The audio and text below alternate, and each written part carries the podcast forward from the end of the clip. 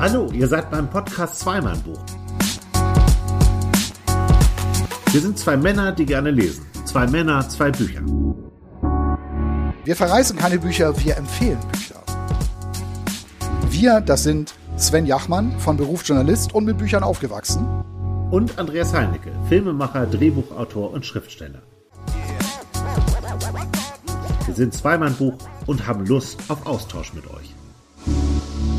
Toll, dass äh, ein paar von euch hier sind.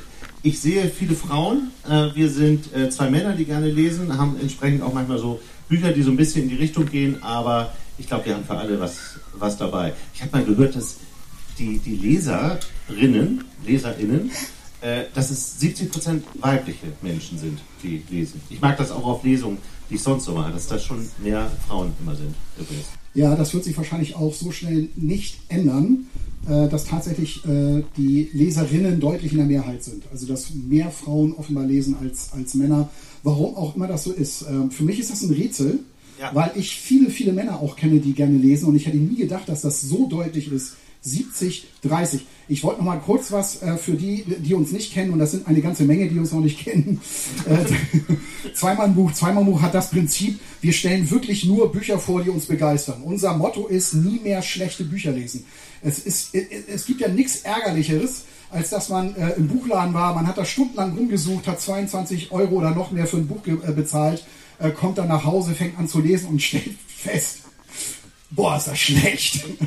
Und, und davor möchten wir euch gerne bewahren. Das heißt, die Bücher, die wir mitbringen, die sind auch wirklich gut. Diese, die haben wir gerne gelesen. Äh, das Problem dabei ist, äh, an unserem Motto, nie mehr schlechte Bücher lesen, ist, dass wir unterwegs zur nächsten Folge auch Bücher angelesen haben, ja. die wirklich schlecht sind. Und die erwähnen wir aber nicht, weil wir der Meinung sind, Verrisse helfen niemandem. Die, die, helfen nur dem, der sich da erst austoben darf und der mit gewählter Sprache irgendwie immer drauf prügelt und immer noch, noch einen draufsetzt und sagt, wie schlecht er das Buch findet. Bringt ja aber nichts. Was bringt das, wenn wir euch jetzt, jetzt vier Bücher vorstellen, die alle scheiße sind? Das bringt nichts. Also, Deshalb haben wir gesagt, nie mehr schlechte Bücher lesen, wir haben nur gute Bücher dabei. Zusammengefasst kann man sagen, wir beide haben noch nie in einer Lagerhalle gestanden, in, in der zwei Eimer vor uns stehen, Mülleimer, und wir da Bücher reingeschmissen haben. Das würden wir auch nie tun, das finden wir respektlos. Ähm, einige Menschen, die diese Sendung äh, druckfrisch kennen, äh, da kann ich mich jedes Mal drüber aufregen, die haben nämlich mal ein Buch da reingeschmissen, was wir vorgestellt haben. Und so unterschiedlich sind die Geschmäcker. Also wir hoffen, wir treffen ein bisschen, ähm, bisschen euren Geschmack. Uns beide verbindet eine, eine, äh, eine lange Freundschaft und ein äh, langes äh, Zusammenleben an einem Schreibtisch. Wir haben beide mal in der äh, Johannes B. Kerner Redaktion, als das noch eine Talkshow war, gesessen und uns immer Bücher ausgeliehen. Und äh, wir haben dann auch irgendwann gesagt, lies gar nicht, was hinten drauf steht, sondern nimm es einfach mit und hab Spaß, lies es. Angefangen hat das damals mit Daniel Glattauer, Gut gegen Nordwind. Das hat er mir einfach so über den Schreibtisch geschoben und ich habe es umgedreht, wie jeder das ja macht in, in so einem Buchladen und äh, er sagt, nicht lesen, einfach durchlesen. Und ich war begeistert, auch beim, äh, beim zweiten Teil übrigens. Also das wäre der erste Tipp für heute, weil er so viel mit uns zu tun hat. Ja, das ist, ich glaube, gut gegen Nordwind, das erwähnen wir immer wieder eben aufgrund unserer gemeinsamen Geschichte, aber ich kann mir nicht vorstellen, dass es noch keiner von euch gelesen hat, oder? Hat irgendeiner von euch gut gegen Nordwind noch nicht gelesen? Mal Hand hoch, das würde mich interessieren. Oh, eine. Oha! Ich beneide, ich beneide euch, ihr müsst dieses Buch lesen, das ist wirklich sensationell. Es ist verfilmt worden und das ist ja das Problem. Solche Bücher sind nicht zu verfilmen, aber sie sind sensationell zu lesen und wie gesagt, einfach besorgen, gar nichts vorher drüber lesen, gar nichts, gar nicht vorher recherchieren, was ist denn das überhaupt? Ich fand den Titel immer so seltsam. Ich habe mir wurde es auch empfohlen äh, von einem Schweizer Freund von mir, der sagte, hast du schon gut gegen Nordwind? Du musst gut gegen Nordwind lesen. Und ich habe immer gedacht, was für ein bescheuerter Titel. Äh, Nein, der ist super. Und ja, das klärt sich natürlich auf, warum es gut gegen Nordwind heißt. Ja. In einer Zeile des Buches wirklich ganz schön gemacht. Und ein paar Wochen später hat er mich wieder angesprochen. Hast du das endlich gut gegen Nordwind? Nein, habe ich nicht. Lies endlich dieses Buch. Ich habe es gelesen und seitdem, ich weiß nicht, wie oft ich es verschenkt habe. Aber wie gesagt, einfach lesen. Nicht vorher irgendetwas darüber in Erfahrung bringen. Das ist am allerschönsten, gerade bei dem Buch. Eine abschließende Sache muss ich noch über dieses Buch sagen. Ich habe es beim Bruder geliehen, der, der fährt zur See, der fährt ähm, mit den Hurtigruten immer die, die Küste entlang. Dem habe ich das Buch mitgegeben und auch gleich den zweiten Band. Der heißt nämlich Alle sieben Wellen. Und ich habe gesagt, nimm das auch mit. Und ja, das schaffe ich nicht in zwei Wochen. Und dann rief er mich verzweifelt irgendwo vom Nordkap an und rief, Gott, hätte ich bloß den zweiten Teil mitgenommen. Also besorgt euch gleich beide Teile, ähm, alle sieben Wellen auch. Übrigens, ganz wichtig, hier ist eine Mara, wir haben sie nicht entdeckt, wir haben so nett mit ihr gesprochen. Die verkauft die Bücher, die wir hier heute vorstellen. Und wenn was dabei ist, kauft sie hier, meidet Jeff Bezos. Nein, äh, wir, wir unterstützen den äh, Buchhandel, das ist für uns ganz wichtig. Oh, wir kriegen Applaus. Ja, das gehört schön. ganz Genau, sogar von da Dankeschön. hinten. Auch von da hinten aus der letzten Reihe. Ja, wunderbar. Ne, also wir unterstützen den Buchhandel und äh, nur ein Beispiel, man kann in jedem Buchladen anrufen, Buch ist nächsten Tag auch im Laden, genauso wie im Briefkasten. Und ein bisschen ein paar Schritte zu Fuß ist auch ganz gut manchmal. Gut, äh, ich, ich fange jetzt einfach mal an, ähm, äh, denn wir haben uns auch mal vorgenommen, möglichst schnell zu den Büchern zu kommen. Ähm, und das Klappt möchte ja ich jetzt. gut. Das hat wunderbar funktioniert heute. Ja. Also ich äh, möchte euch ein Buch vorstellen, das ist ein ganz besonderer Krimi. Ähm, ich lese normalerweise keine Krimis, weil ich finde das immer sehr mühsam. So ein äh, völlig dep depressiver äh, Ermittler, der äh, rennt von A nach B, C nach D und irgendwann hat man vergessen, wie ist er denn jetzt eigentlich darauf gekommen, dass er jetzt da weiter recherchiert. Deshalb, mir ist das oft zu mühsam, aber dieses Buch hier, dieser Krimi, der ist wirklich sensationell. Er An dieser Stelle muss ich dich einmal kurz unterbrechen, Sven. Ja. Das ist das, was er in jeder Ausgabe sagt und dann bringt er den Krimi mit. Das ist echt super. Dass du immer sagst, du liest keine Krimis, und, aber dieser ist irgendwie anders. Also verteufel die Krimis nicht so. Na gut, also, ähm, das Buch heißt schlichtweg Meier und ist von äh, Tommy Görz. Ähm, das Buch ist ausgezeichnet worden mit dem Glauser-Preis. Ich habe noch nie von dem Friedrich-Glauser-Preis vorher gehört, weil ich mich eben eigentlich nicht mit Krimis so beschäftige. Kann Es ich kurz ist- sagen? Soll ich ich würde es aufklären. Ich Ja. unterbreche dich schon wieder. Aber Ja, das, das lebt, so ein Podcast lebt ja auch davon. ähm, der äh, Glauser-Preis ist ein Preis, der äh, vom Emons Verlag aus Köln äh, vergeben wird. Es gibt eine, ähm, oder die sind sehr präsent da, es gibt eine Vereinigung von Krimi-Autoren, das, äh, die nennen sich das Syndikat. Und einmal äh, im Jahr wird der äh, Glauser-Preis ein äh, gar nicht hochdotierter, aber sehr angesehener äh, Krimi-Preis vergeben. Deswegen kenne ich, ich war nämlich einmal da bei so einer Verleihung, das ist eine ganz tolle Veranstaltung. Es sind alle Krimi-Autoren und äh, jeder ist gespannt und das ganze Umfeld ist auch gemacht wie so ein, wie so ein Tatort, irgendwie so mit Absperrbändern und so. Lustig gemacht, tolle Ideen, sehr kreative Leute. Dann muss ich da unbedingt auch mal hin. Ähm, Tommy Görz Meyer. Es geht, es geht in diesem Buch ähm, um einen äh, Tony Meyer. Und äh, dieser Meyer, der war zehn Jahre im Gefängnis, unschuldig. Und man denkt also hier so, ja, ja, klar, das sagen sie ja alle. Und der soll eine äh, Frau umgebracht haben, eine Lehrerin. Wegen guter Führung kam er zwei Jahre vorher raus. Das heißt, also er saß ja zehn Jahre, er war für, äh, verurteilt äh, für zwölf Jahre, also musste zwölf Jahre eigentlich ins Gefängnis und kommt jetzt wieder raus und hat, so viel sage ich nochmal, so viel sage ich vorweg, schon mal, äh, hat einen sehr verwegenen Plan. Und das liest sich wirklich sensationell. Ich möchte nur vorher nochmal, bevor, bevor ich da weiter drin einsteige in, in diese Geschichte, nochmal kurz etwas zu, zu der Jury sagen, die das Buch ja ausgezeichnet hat. Äh, sie hat gesagt, Tommy Görz überrascht von Beginn an.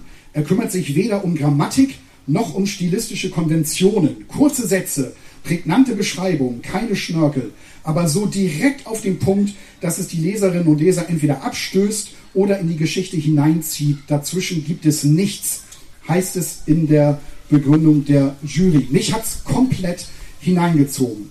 Tommy, Tommy Görz selber ist, wie ich Aber- finde, aber eine Frage kurz. Ja. Ähm, äh, er achtet nicht auf Grammatik, das heißt, da sind überall Rechtschreibfehler drin oder sind die von einem guten Lektorat rausgenommen worden? das, das Oder ist sind diese, sie dir nicht aufgefallen?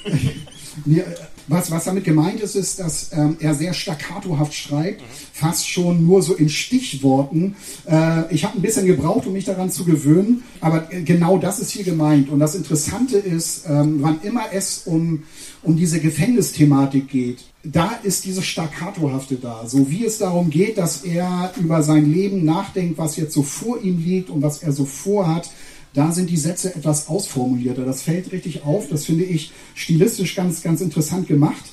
Und äh, das, ist, das ist jetzt damit gemeint. Äh, ich möchte noch kurz etwas zu, zu dem Autor sagen. Dass, der heißt nämlich eigentlich Dr. Marius Kliesch. Das ist einer der den finde ich, den, den finde ich von seinem, von seinem Leben her sehr interessant. Deshalb will ich da noch unbedingt äh, kurz noch etwas, etwas zu sagen. Er hat sich dazu entschieden, sich Tommy Gertz zu nennen. Das war ganz am Anfang äh, seiner, seiner Schriftstellerkarriere sozusagen.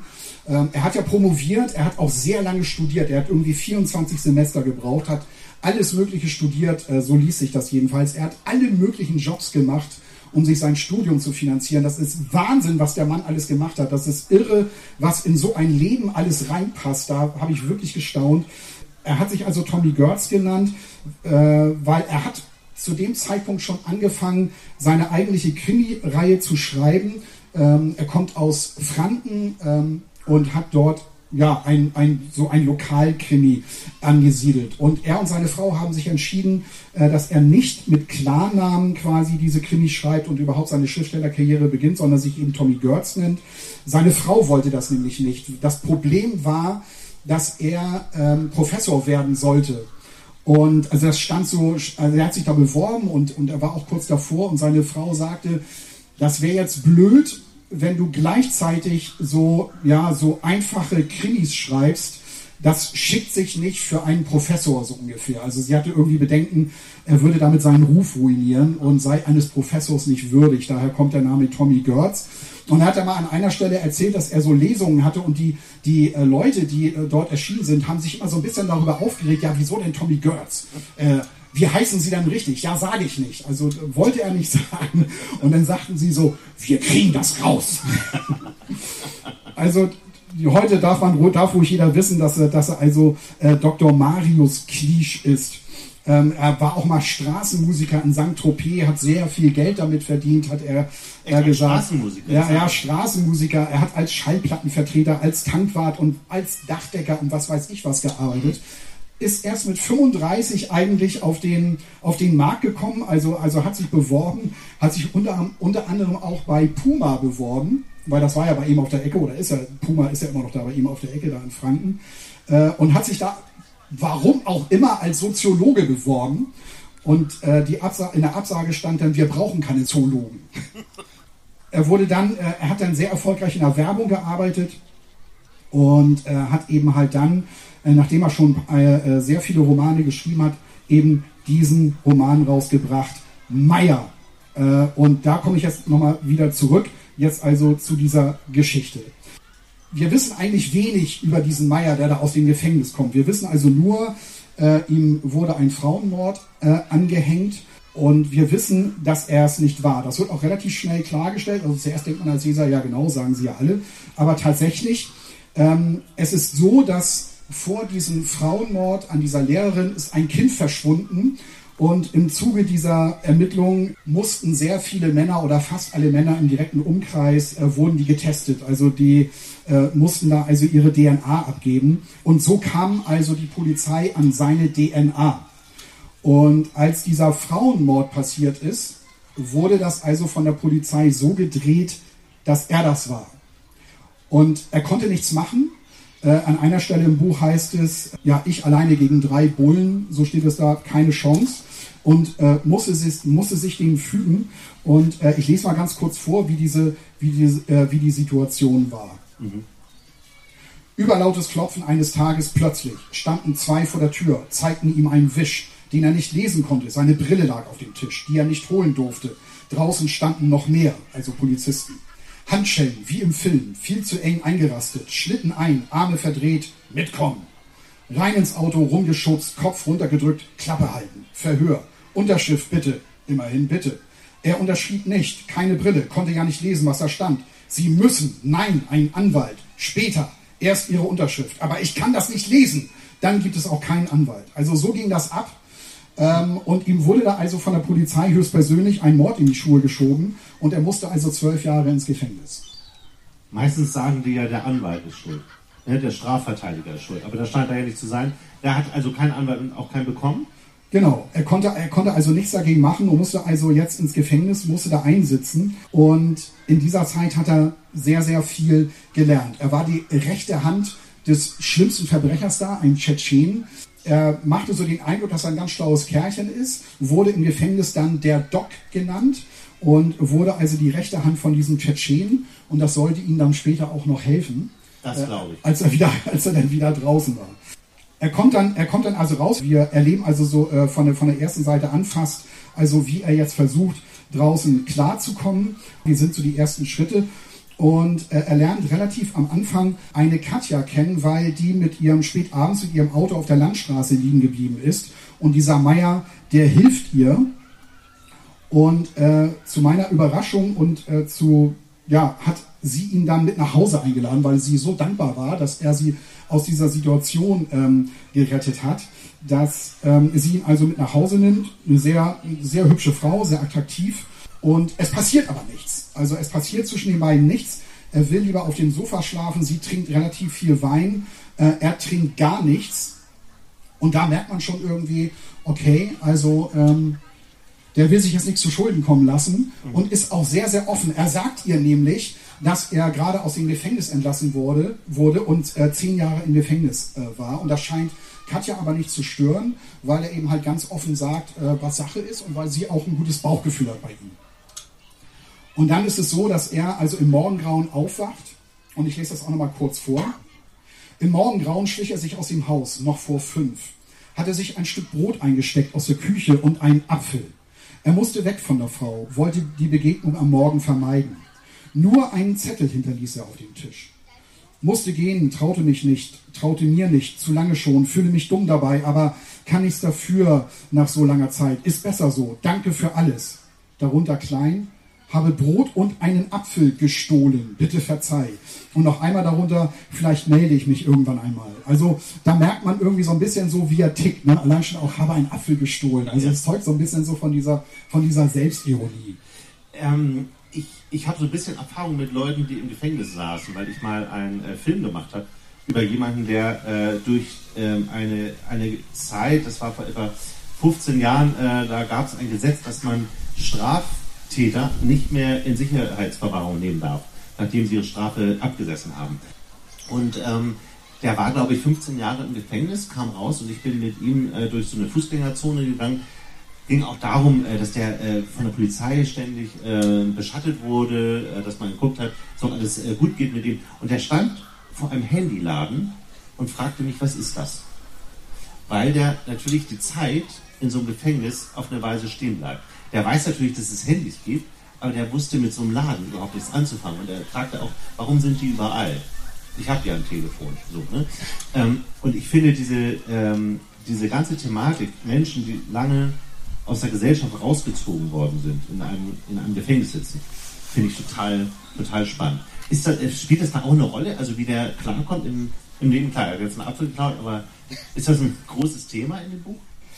Ähm, ja, also wie er, wie er klarkommen muss, wie er sich jetzt sein Leben aufbaut und wie er jetzt also seinen Plan verfolgt, das ist natürlich ein großes Thema. Äh, Handy jetzt weniger, komischerweise.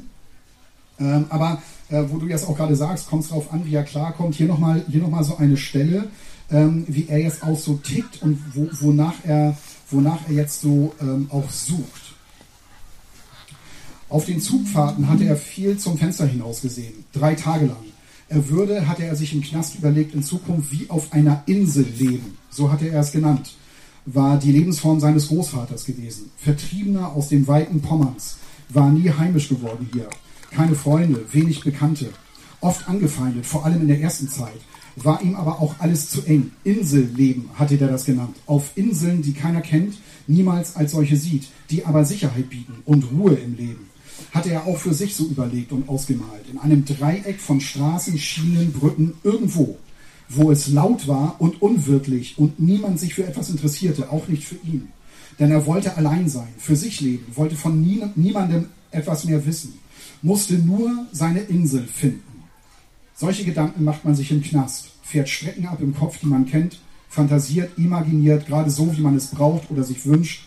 Man hat ja viel Zeit. Und dann hat er sich also so Häuser an der Bahnstrecke angeschaut und findet also ein relativ heruntergekommenes Haus, äh, zieht das ein, bringt das auf Vordermann.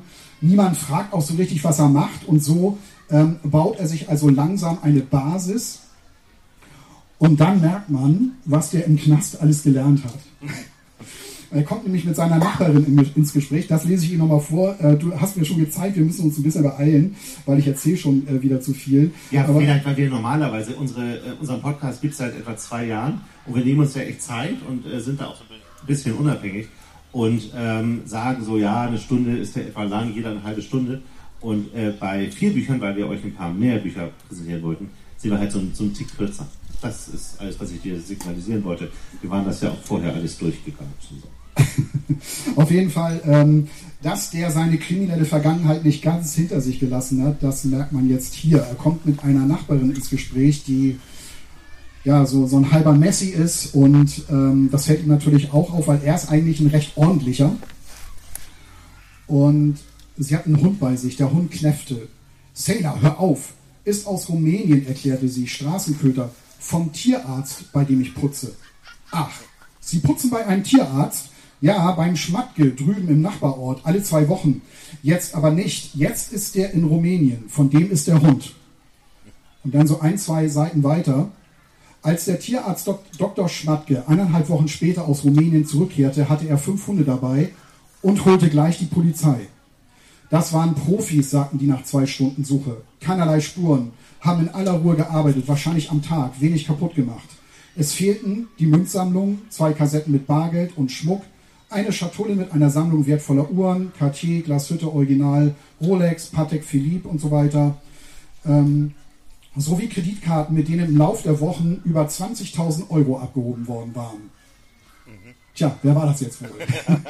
also so schlägt er sich da durch, aber er verfolgt einen Plan. Wie sich das am Ende auflöst und was er da alles vorhat, das ist wirklich sensationell. Also es, es passiert wirklich einiges, wo man denkt, das ist ja wirklich unfassbar. Äh, der muss im Knast wirklich eine Menge gelernt haben. Manchmal habe ich gedacht, vielleicht ein bisschen übertrieben, ob, ob, weil ähm, eigentlich ist er gar kein Krimineller. Er hat sich das also alles, er muss sich das alles in diesen zehn Jahren angeeignet haben. So ein bisschen so der, so, so ein Superman, was das angeht, ist er da geworden. Vielleicht ein bisschen, bisschen nicht glaubwürdig, aber es liest sich einfach fantastisch, weil das Motiv in diesem Buch ist natürlich Rache. Und das ist eins der schönsten Motive auch für einen Leser, weil man will natürlich wissen, okay, wie macht er das jetzt? Wie rächt er sich jetzt für diese zehn Jahre Gefängnis? Und äh, das ist einfach sensationell gemacht. Und ich habe danach äh, auch gesagt, okay, dafür den Glauser-Preis zu verleihen, das ist äh, mehr als gerechtfertigt. Sehr gut. Tommy Görz hat für den, äh, der Glauser-Preis ist mit 5000 Euro dotiert. Tommy Görz oder Dr. Marius Kliesch hat äh, erzählt, von, von den 5000 Euro hat er sich übrigens eine kleine Solaranlage für sein Dach besorgt. Sehr sympathisch. Sehr, sehr sympathisch. Und also, zeitgemäß. also unbedingt lesen, volle Empfehlung. Tommy Görz, Meier. Im Heine Verlag. Im Heine Verlag. Sonst haben wir immer Heine Hardcore-Bücher eher, ne? Ja, das sind dann die Musikbiografien. Genau, die machen wir auch immer gern. Ich habe ähm, ein Buch mitgebracht. Du kannst dich jetzt gerne Schatten setzen, so war das ja eigentlich besprochen. Ja, wollen wir das machen? Ja, ja du kannst gerne hier rüberkommen. Kann ich meine Sonnenbrille auch abnehmen. So. Ich habe ein äh, Buch mitgebracht, ähm, was so als das Sommerbuch des Jahres äh, betitelt wird und was ich auch mehrmals gehört habe. Oh, das brauche ich tatsächlich, danke. Und das ist ähm, von Heinz Strunk, Ein Sommer in Niendorf. Ich weiß jetzt nicht, ob hier Niendorfer sind oder Leute, die manchmal in Niendorf sind. Kennt ihr Niendorf? Mal Handheben. Ist das jetzt Niendorf an der Ostsee oder ist das der Stadtteil von Hamburg? Ist Niendorf an der Ostsee, sechs Kilometer von hier entfernt, habe ich Ich war mir nicht sicher, ob ich das, ähm, ob ich das wirklich alles klar. Ihr beiden auch. Wart ihr, wart ihr da oder äh, wohnt ihr da sogar? Ah, deine Oma war da schon mal. Okay. Okay. Ähm, weil äh, die Niendorfer ähm, teilweise ein bisschen ähm, sind begeistert auf der einen Seite, dass sie so eine Werbung kriegen für ihr Dorf und dann lesen sie es und sagen, hm, ist doch gar nicht so eine gute Werbung für unser Dorf, weil äh, Heinz Strunk äh, natürlich nie ein positives Buch über irgendetwas schreibt und äh, das auch diesmal nicht getan hat. Äh, trotz alledem beschreibt er auch, äh, wie schön es da ist, wie der, wie der Strand ist. Er hat äh, eine, eine kleine Wohnung dort gemietet. Also die Geschichte ist, ähm, dass ein Anwalt in drei Monate Zeit hat, weil er einen neuen Job antritt und sich eine Ferienwohnung in äh, Niendorf, also an der, an der Ostsee, mietet, über den Sommer. Drei Monate lang.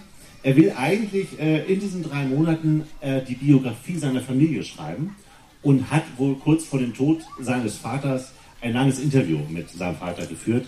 Er beschreibt das als sedierend, äh, wenn man sich das anhört, weil das so wahnsinnig langweilig ist. Und äh, er sitzt halt an, an, am Sterbebett, wahrscheinlich, also ganz klar wird es nicht, und hört sich die Geschichte an, um dann äh, die Geschichte seiner Familie niederzuschreiben. Und bevor er überhaupt äh, irgendwas geschrieben hat, redet er davon schon, dass es verfilmt wird natürlich, dass er in Talkshows eingeladen sein wird, dass Kritiker sich darüber zusammensetzen und diskutieren. Er hält sich schon für einen ganz großen Schriftsteller, bevor er überhaupt eine Zeile geschrieben hat. Und er zieht sich in diesen äh, Ort zurück, äh, nach Niendorf, und äh, trifft auf einen gewissen Breder. Der Breder ist der, der Vermieter dieser Wohnung, hat äh, im Ort einen äh, Likörladen und es wird sehr schnell klar, Breder ist ein absoluter Alkoholiker. Und ähm, er möchte eigentlich äh, so wenig wie möglich mit ihm zu tun haben, aber er leidet auch an einer gewissen Einsamkeit in seinem kleinen Apartment, äh, anderthalb Zimmer Apartment. Ähm, hat er denn wenigstens Blick aufs Meer in seinem Ja, ja, er hat Blick aufs Meer und findet es auch total toll, sitzt auch ab und zu auf dem Balkon, aber er lernt sehr schnell diesen Breda kennen und äh, weil er an, an seinem Likörladen vorbeigeht, er wird dort eingeladen. Er lernt Breda und vor allem die Liköre kennen. Genau, genau. Und äh, der Breda kauft halt, äh, schreibt ihm dann auch immer SMS-Nachrichten, ich kriege nachher wieder einen schönen Sommelier, äh, einen schönen äh, Gin rein oder einen schönen Rum und wann kommst du und so. Und er geht ihm richtig auf die Nerven eigentlich. Aber auf der anderen Seite äh, rutscht äh, die Hauptperson auch immer weiter in diese Fänge dieses Breders. Und warum ich ein bisschen überlegt hatte, ähm, weil wie er Niendorf beschreibt, das, äh, das kann ich mal lesen. Und äh, die Niendorfer können wir gleich, oder die Leute, die Niendorf kennen, können wir sagen, ob das da wirklich so ist. Ich war da nämlich noch nicht. Also er, er ist gerade angekommen, äh, ist in sein, in sein Apartment gegangen und macht einen kleinen Spaziergang durch den Ort. Er spürt die Hitze des Bürgersteigs durch die Schuhsohlen. Schon nach wenigen Schritten prickelt der Schweiß wie Nadeln auf der Stirn.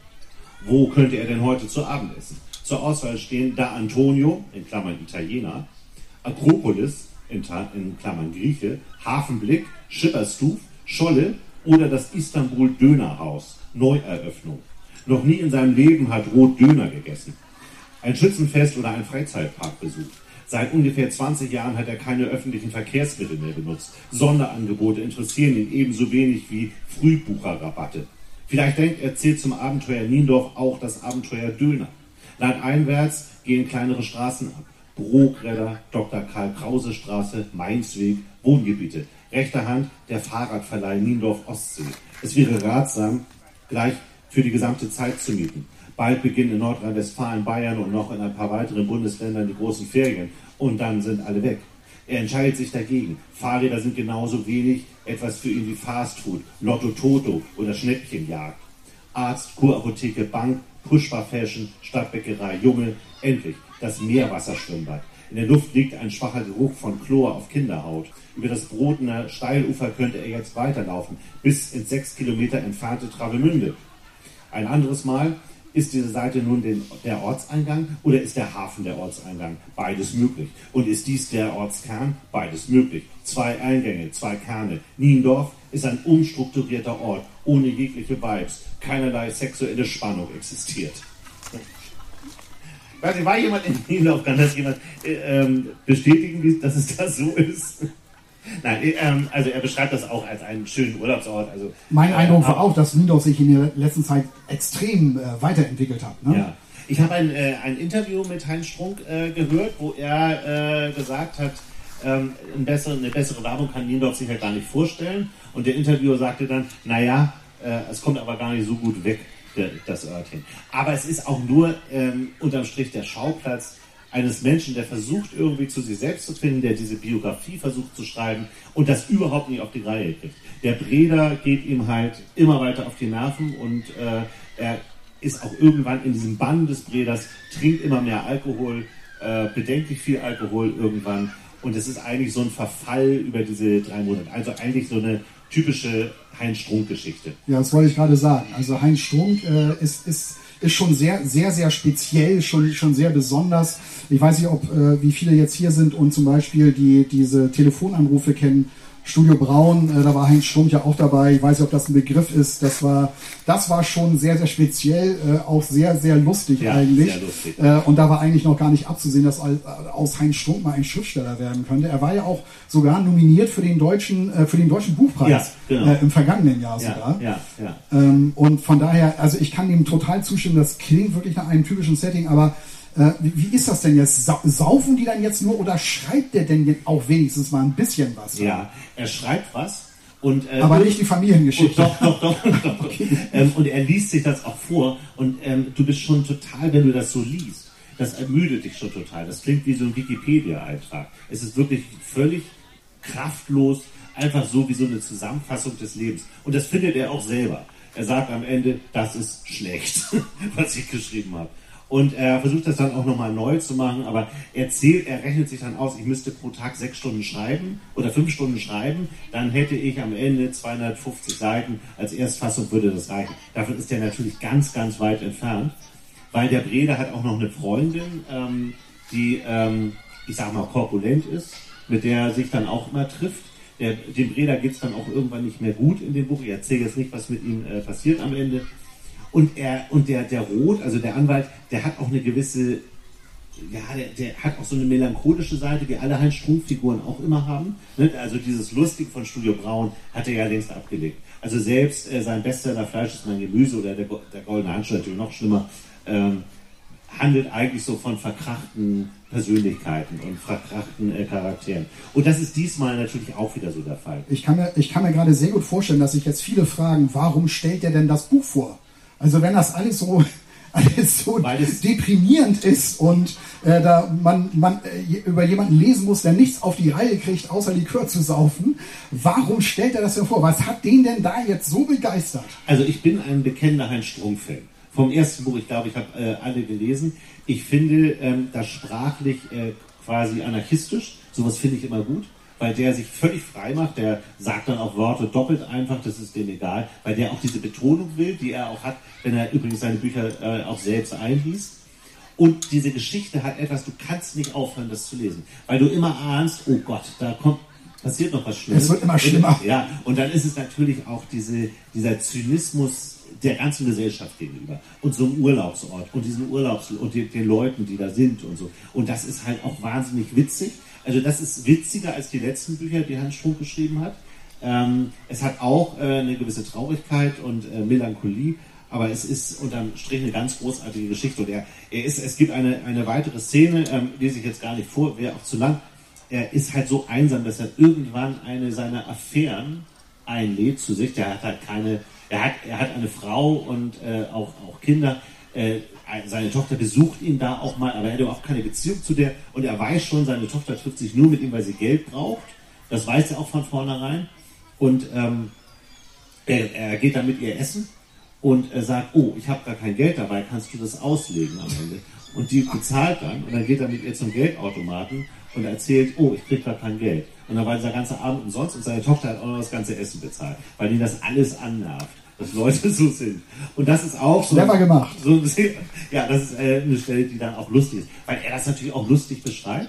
Und ich finde den, den Blick auf die Gesellschaft von Herrn Strunk immer, immer sensationell. Und das äh, ist in diesem Buch auch so. Und dann hat er halt irgendwann diese Verflossene, die lädt er dann zu sich ein, weil er so einsam ist. Er will dann aber nicht, dass die in die Wohnung kommt, in die er gemietet hat, sondern nimmt sich ein Hotel und hat schon, als sie den Bahnhof längst kommt, schon keinen Bock mehr auf sie. Also da nervt ihn das schon. Der, er, er, er bewertet das auch als einen Riesenfehler, dass er die da überhaupt hin eingeladen hat.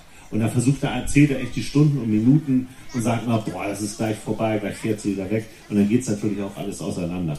Und er ähm, äh, verfolgt dann weiter diese Geschichte äh, von dem Breder und lernt noch so andere Feriengäste kennen und eine ganz süße Familie, die kocht dann immer für ihn und die kümmert sich so um ihn. Und dann fühlt er sich das erste Mal, glaube ich, in seinem Leben so ein bisschen, bisschen behütet und mag die total gern. Und dann reisen die aber von einem auf den anderen Tag ab und dann fällt er noch in ein tieferes Loch, in das er sowieso so langsam gefallen ist. Also, äh, das Buch hat melancholische Stellen, das Buch hat dramatische Stellen, es ist ein typischer Heinz Strunk irgendwie, ähm, aber es ist wieder ein bisschen, bisschen lustiger als, als die letzten Bücher von ihm. Und ich habe, wie gesagt, ich habe gehört, Buch des Sommers, äh, dachte ich, okay, Buch des Sommers, Dann Niendorf, sechs Kilometer von hier entfernt, sogar das Wort Travemünde fährt. Also das Buch musst du dir vorstellen. Das ist auch der Grund, warum ich es vorgestellt habe. Alles klar. Ja. Wollen wir wieder die Plätze tauschen? Ja, ich glaube, ich, ich, ich sitze eigentlich ganz gut im Schatten. Vielleicht bleibt das ja so. Äh, da zieht auch gerade eine graue Ja, Wolke auf. dann- dann Ich bleib, bleib ich bleib einfach mal hier sitzen, weil ich habe jetzt auch ein Sommerbuch mitgebracht. Ähm, das hat sogar, also Sommer ist sogar im Titel dieses Buches. Es ist von äh, Tommy Bayer und heißt Sieben Tage Sommer. Ähm, an diesem Buch hat mir vor allem der äh, Plot ganz gut gefallen, ähm, weil ich das so auch noch nie äh, so gelesen habe. Ich muss da ganz kurz meinen Spickzettel rausholen. Also das wolltest du ja eigentlich schon, äh, wir waren ja äh, unsere letzte Ausgabe Richtig. vor der Sommerpause, die haben wir äh, live in Lübeck gemacht. Äh, das sind dieselben Veranstalter, dass ihr uns nochmal gebucht habt. Ehrt uns sehr. Vielen, vielen Dank. Ähm, und da wolltest du es eigentlich auch vorstellen, aber das war dann dir zu ähnlich zu einem anderen Frankreich-Buch, was du vorgestellt hast. Genau, also dieses, dieses Buch hier, äh, ich hatte damals ein Buch dabei, das spielte in Frankreich. Eine Woche Sommer oder so ähnlich hieß es, Ja, glaube ich. ja. Äh, und das heißt ja Sieben Tage Sommer von Tommy Bayer. Und äh, das handelt, handelt äh, von einem, einem Ex-Banker, Max Thorberg heißt er, lebt in der Schweiz. Das handelt von einem Banker äh, und einer Entführung, die aber gescheitert ist. Äh, er hat Urlaub gemacht äh, in Südfrankreich, äh, wollte da eigentlich wandern gehen und dann plötzlich tauchen da zwei Gestalten auf, die wohl irgendwie rausbekommen haben, hier, das ist, äh, das ist der Chef von, von dieser großen bekannten Schweizer Bank, der Name wird allerdings nicht genannt von der Bank, äh, und die wollten ihn entführen. Und gleichzeitig kommt aber eine andere Gruppe, äh, fünf äh, junge Leute, äh, kommen gleichzeitig vorbei, die checken, dass da irgendetwas nicht stimmen kann, dass da also tatsächlich gerade äh, überfallen und entführt werden soll. Und der eine von diesen Fünfen, äh, der spielt Handball, äh, glücklicherweise, der hat einfach einen Stein vom Boden aufgehoben, hat nach einem der Entführer geworfen, hat den äh, am Kopf getroffen und der fällt also eine Schlucht herunter und äh, stirbt wohl und der andere ergreift die Flucht. Und das ist also die Vorgeschichte, die ist 30 Jahre her. Und dieser Banker, der hat äh, nach diesem Entf äh, versuchten Entführungsversuch sofort auch aufgehört, als Bankvorstand zu arbeiten. Der hat die Geschäfte alle seinem Bruder übergeben, hat sich komplett aus dem Geschäft zurückgezogen als Privatier ähm, und hat sich aber, äh, hat aber zu, äh, Kontakt gehalten zu den fünf Freunden. Äh, die sind nach dieser Entführung sind die noch äh, essen gegangen. Der eine, der, der Jan, äh, der später Journalist wurde, ähm, stand auch so ein bisschen unter Schock. Der ist da auch noch so mehr oder weniger zusammengebrochen, weil da halt, dem wurde halt klar, der hat gerade versehentlich einen Menschen wohl umgebracht. Ähm, und der andere äh, Entführer, der hat sich da so ganz professionell abgeseilt und ist mit so einem äh, äh, Schlauchboot äh, auf dem Fluss dann so verschwunden. Also die waren sehr gut vorbereitet. Ähm, und die haben also eine Freundschaft äh, fürs Leben geschlossen. Und was die aber nicht ahnten, ist, äh, diese, diese fünf, dass er im Hintergrund denen immer geholfen hat. Also die, äh, ja genau, also er, er war so dankbar, dass ihm diese Entführung erspart geblieben ist, dass er den Fünfen also immer irgendwie heimlich geholfen hat, äh, weil der halt auch sehr, sehr viel Geld hat. Und er hat dann eines Tages, als es also 30 Jahre her war, ähm, hat er diese fünf in seine, in seine ja, größere Villa nach Südfrankreich eingeladen.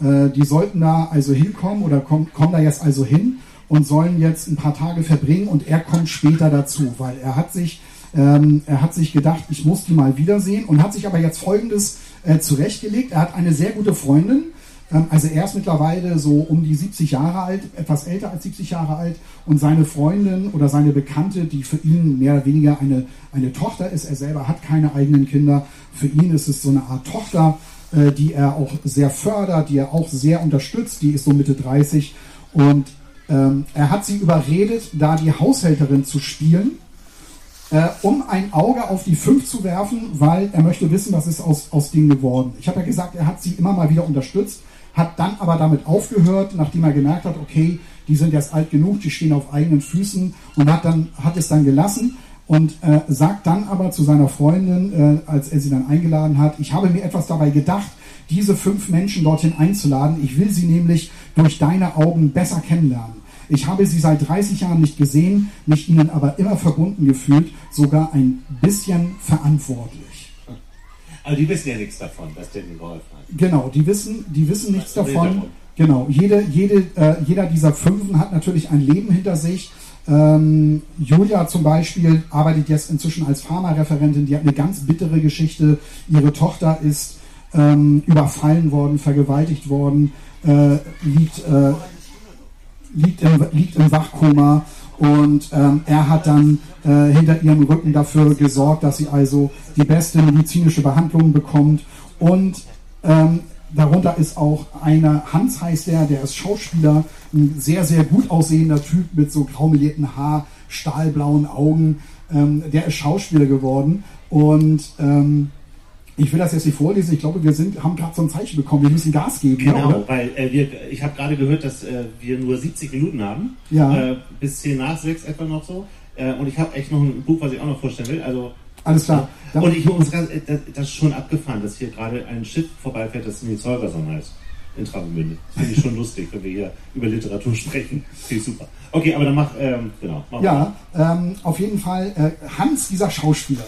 Ähm, und der, der Bankier im Hintergrund, der also diesen Leuten sein Leben zu verdanken hat, der hat jetzt dafür gesorgt, dass äh, dieser Schauspieler in einem wirklich in einer teuren Produktion äh, eine Rolle bekommt, weil er selber dort der Produzent ist und das alles bezahlt. Und er hat auch dafür ges- gesorgt, dass Hans äh, für seine Rolle den, den Bambi bekommt, weil der so im Hintergrund so die Fäden so gestrickt hat. Also das hat er jetzt, also unter anderem das hat er jetzt alles für diese Leute getan, getan weil sie ihm halt das Leben gerettet haben. Und das wird immer klarer, äh, so weit, äh, je weiter die Geschichte voran. Genau, weil er hat ja, er hat ja vor, äh, vor Ort seine Freundin, die eben halt äh, diese fünf Leute da bewirtschaftet. Die macht für die Frühstück, äh, Abendessen wird so eingekauft. Die sorgt also dafür, dass es denen da richtig gut geht. Und die schreiben sich jetzt gegenseitig immer. Auf jeden Fall, dieser Roman ähm, Sieben Tage Sommer wird also in Form dieses Mailverkehrs erzählt. Also dieser Bankier, der zu Hause ist und seine Freundin, die vor Ort in dieser französischen Villa ist. Übrigens mit einem unfassbaren Weinkeller. Äh, und die fünf, die da halt kommen, dürfen sich da auch bedienen. Schön. Und es gibt irgendwann, irgendwann kommt dann der Punkt, wo sich halt seine gute Freundin darüber furchtbar aufregt, weil ähm, dieser, dieser Jan, dieser Journalist, ähm, das ist so ein richtiges Arschloch.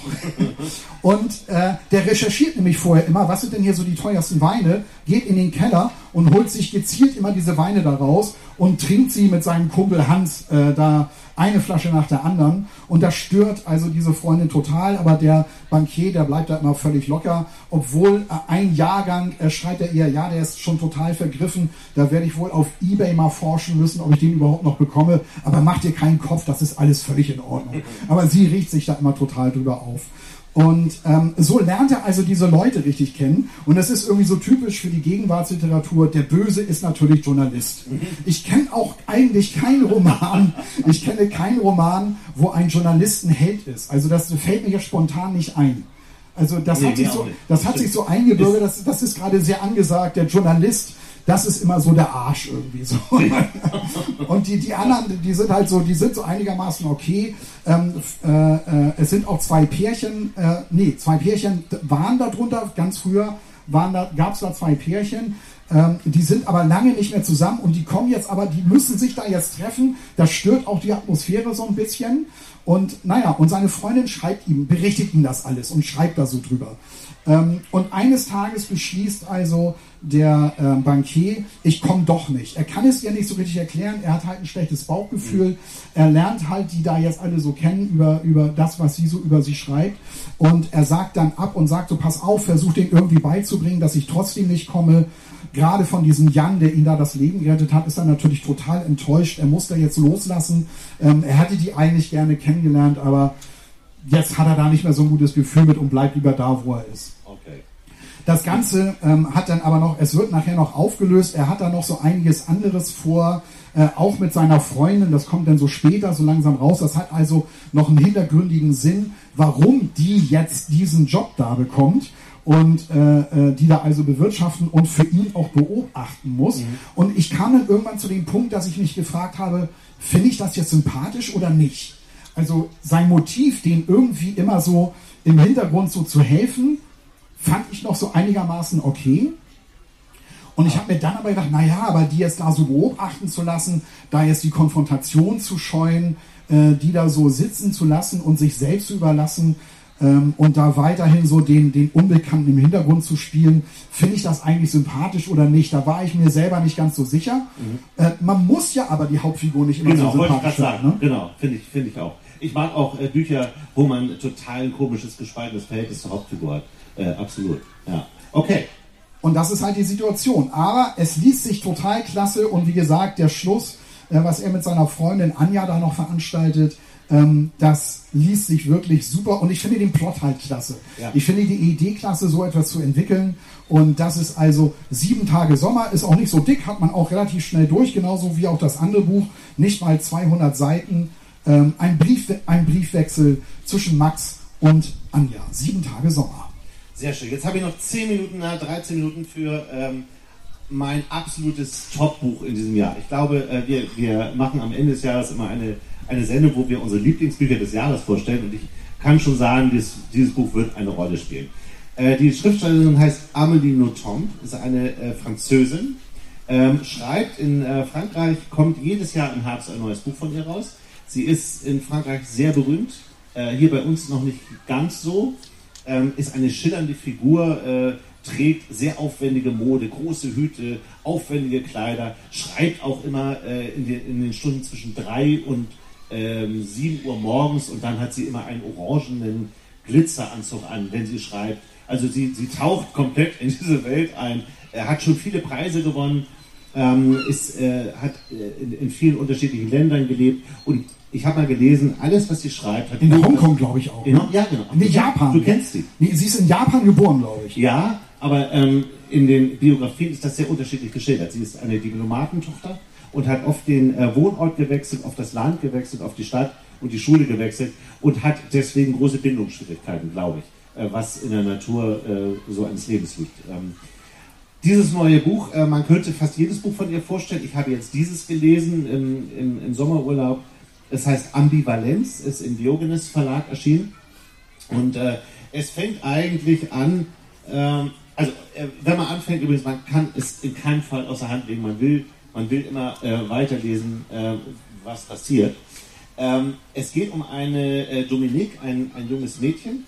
Und äh, da muss ich jetzt eine ganz kurze Passage äh, daraus vorlesen, weil ähm, das ähm, etwas einleitet, was eben das, sie lernt einen Mann kennen. So. Und der heißt Claude. Und äh, die beiden treffen sich. Ich habe jetzt leider nicht, äh, gerade diese Seite verloren, wo es losgehen soll. Warte mal. Also es ist eine, eine Mann-Frau-Geschichte. Ähm, äh, wo, lernen, wo lernen die sich denn überhaupt kennen?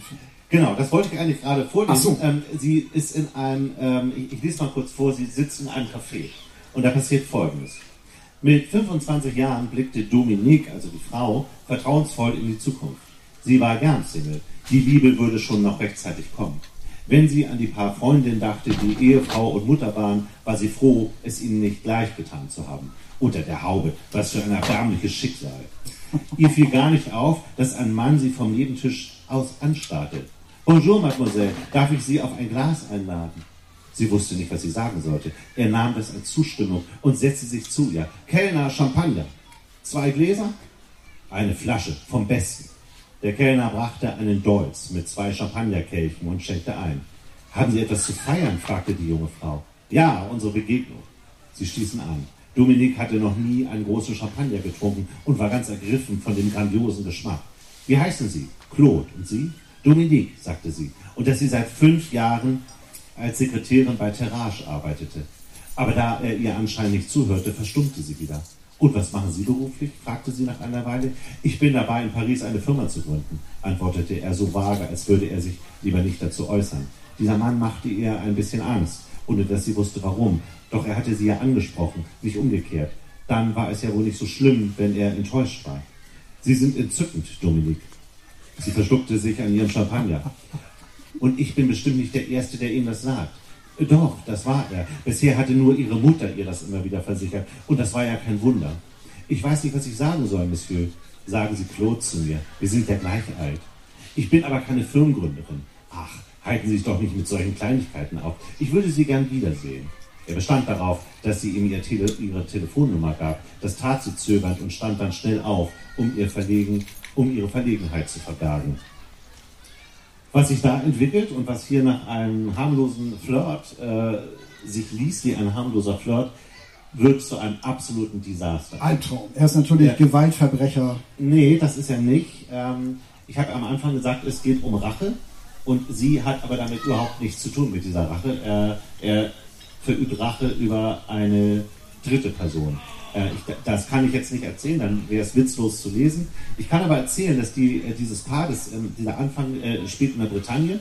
Die beiden äh, ziehen nach Paris, er macht Karriere in Paris und es kommt dazu, dass ähm, sich diese Beziehung, diese Liebesbeziehung total abkühlt. Er sagt ja eines Tages, ich möchte gerne ein Kind von dir. Und das ist auch eine Forderung, das ist gar nicht, ähm, wollen wir nicht zusammen ein Kind haben.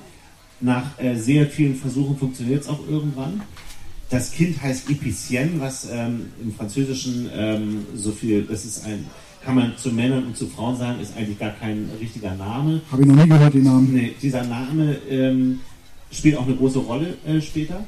Das Kind wird geboren, er guckt dieses Kind an und hat keinerlei Gefühle diesem Kind gegenüber, straft sie eines kalten Blickes und als sei er enttäuscht, wendet sich wieder ab und dann geht es eigentlich um das Aufwachsen dieser Epicien in, äh, in, muss man sagen, der Hölle. Die Mutter äh, liebt äh, Epicien total, ähm, die beiden sind ein tolles Team, aber der Vater ist eigentlich nur genervt von seinem Kind. Und dieses Kind begreift es irgendwann und ähm, sagt, ich werde ihn töten, diesen Vater. Je älter sie wird. Und sie versucht immer möglichst diplomatisch, sich in dieser Beziehung ähm, auf, auf auf eine, auf eine Mitte äh, zu einigen, weil sie weiß, die Dominique liebt diesen Claude, heiß und innig, aber ähm, sie hasst halt ihren Vater. Weil sie weiß, wenn sie sagt zu ihrer Mutter, ich hasse meinen Vater, dann wird es schlecht für sie ausgehen. Deswegen ist sie die ganze Zeit in so einer, so einer Diplomatenrolle und äh, wird irgendwann, äh, kommt sie in die, ähm, wird sie erwachsen. Sie hat eine einzige Freundin, eine, eine ganz tolle Freundin, ähm, die, der Vater beendet diese Freundschaft mit einer rassistischen Beleidigung. Sie ist aus, äh, aus Marokko. Und äh, er will halt auch, dass die in besseren Kreisen wohnen. Sie, ändern, sie, sie wechseln den Wohnort in Paris, ziehen auf die andere Seite der Seine, wo die Wohlhabenden äh, leben, weil er eigentlich gerne auch an einen äh, weiteren Geschäftsmann rankommen möchte, mit dem er gerne äh, große Geschäfte machen möchte. Aber dem, dem, demnach geht, haben wir Rache auf zwei Ebenen. Also er plant irgendetwas. Ja und, und seine Tochter, das kriegt man da sofort mit, also plant auch, also will ihn ja, ja umbringen, also auch irgendwie ja. Rache. Sie, sie sagt das irgendwann, ja. Ne? dass sie äh, ihren Vater am liebsten umbringen würde. Und es gibt auch eine Begegnung, wo sie mit ähm, ihrer äh, besten Freundin am Schulhof steht und der Vater kommt äh, vorbei ähm, und sieht sie und die Freundin kann gar nicht glauben, wie der sich seiner Tochter gegenüber verhält, dass das der Vater ist. Also das hat so viel mit Hass und abgrundtief, ja, abgrundtiefen Hass zu tun, dass das richtig erschreckend ist. Und man fragt sich die ganze Zeit, wie ist das möglich? Er hat sich ein Kind gewünscht, er hat ein Kind, eine Tochter. Und äh, sie, die äh, Dominique denkt auch irgendwann, ja, vielleicht hat er sich einen Sohn gewünscht. Und dann wollen sie noch ein Kind haben. Das will er aber gar nicht. Also darum geht es überhaupt nicht. Es geht im Kern um etwas ganz anderes. Es gibt äh, in diesem Buch einen Prolog äh, vorne vorangestellt. Den sollte man sehr genau lesen. Manchmal äh, passiert es einem ja dass man innerhalb eines Buchs vergessen hat, was war denn noch dieser Prolog, weil das immer andere Menschen sind, die man da noch gar nicht kennt, die irgendwas miteinander zu tun haben werden. Hier ist es ein ganz klarer Hinweis darauf, was sich in diesem Buch entwickelt. Aber es ist von ihm von vornherein geplant, also auch ähm, ein Kind zu haben, alles dass ist, er von alles ist explizit geplant. Von ihm, also auch die, der, der Hass äh, dem Kind gegenüber, auch das war von vornherein so von ihm angelegt. Nein. Das nicht? Nein. Das nicht. Ähm, so viel kann ich sagen. Okay. Ähm, er hatte ähm, eine gewisse Hoffnung ähm, äh, in diese Tochter gesetzt und er hat sofort gesehen, dass diese Tochter dieses, äh, das niemals erfüllen wird. Es, nochmal, nochmal. Ich kann, ich kann ähm, also es wäre, ich möchte einfach, dass ihr dieses Buch kauft und dass ihr dieses Buch lest. Und wenn du mich jetzt so ausfragst, so journalistenmäßig, so NDR-mäßig, ja, dann komme ich ins, dann komme ich ins Schlinger. Das kann, ich kann es wirklich Nein, nicht ich, sagen. Noch, das wäre nicht schön. Was ganz grundsätzlich ist. Ja. Diese, diese Anmachszene da mit dem Champagner. Ja, die ist gut, ne? Wie findest du das als Mann? ich finde das als Mann, der, ich, ich mag so Männer. Also hättest, hättest du dir das auch so gezogen? nein, das ist furchtbar.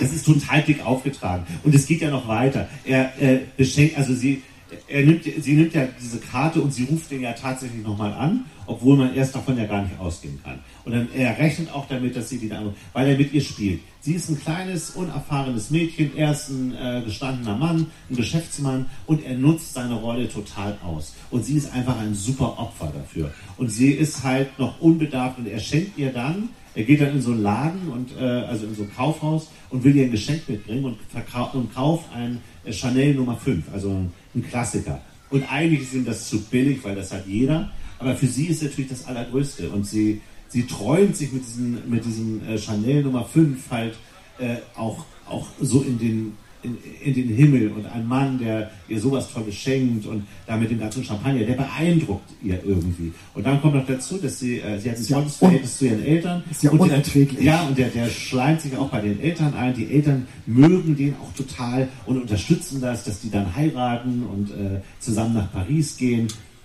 Ja, und äh, was da, da in Paris ist, das ist so grausam alles, das ist so perfide geschrieben und äh, es sind Abgründe, die sich da auftun. Und äh, es ist aber jederzeit locker geschrieben, es macht Spaß zu lesen, man kann es nicht außer Hand lesen und es ist auch überhaupt nicht dick. Ich war richtig traurig, als ich zu Ende gelesen habe. Die schreibt übrigens immer. Das letzte Buch war Die Kunst Champagner zu trinken. Auch da geht es so ein bisschen äh, um sowas. Das war auch so dünn. Das ist immer ein sehr kurzes Vergnügen. Aber wenn man weiß, dass im nächsten September, zumindest in Frankreich, schon das nächste Buch rauskommt, dann kann man sich äh, freuen, weil die, der Diogenes äh, Verlag äh, Gott sei Dank diese Bücher auch immer veröffentlicht. Also unbedingte Kaufempfehlung. Mein Buch des Jahres bisher. Ja, muss ich auch sagen. Also es klingt wahnsinnig aufregend und spannend. Also Ja. äh, äh, Ja. dieser, dieser, diese, diese Geschichte, die da auf diesen wenigen Seiten entwickelt wird. Und auch unglaublich sowieso, was manche Autorinnen und Autoren äh, auf so wenig Seiten so entwickeln können. Ja, Äh, hab und ich auch ist sehr dialogstark natürlich auch. Ne? Also diese Beziehung zwischen den beiden und sie, sie denkt halt die ganze Zeit, es wird sich alles noch zum Guten wenden, weil sie ein total positiver Mensch ist. Und es wird immer schlimmer. Es gibt dann wieder so Momente, wo, wo sie dann wieder, wo er wieder ganz nett zu ihr ist, aber das hat immer einen Grund. Es hat immer irgendeinen perfiden Hintergrund. Und diese Frau, die tut einem einfach wahnsinnig leid und äh, die Tochter natürlich erst recht. Im Grunde wo, äh, lebt sie nur mit ihrer Mutter zusammen und der, der Vater ist einfach ein Arsch. So.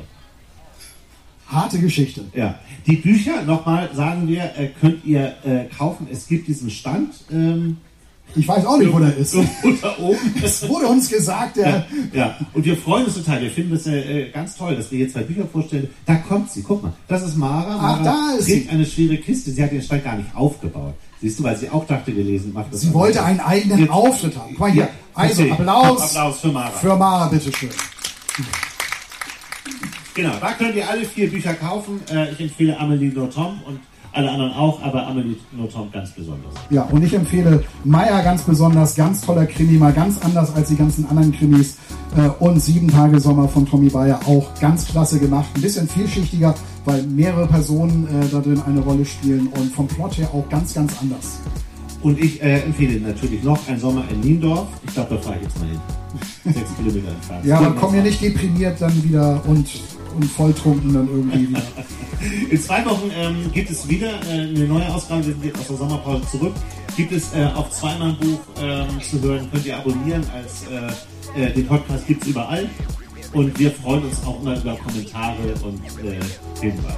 Sehr, sehr gerne. Das war's für heute. Vielen, vielen Dank fürs Kommen und fürs Zuhören. Hat Spaß gemacht. Ja. Danke. Ja,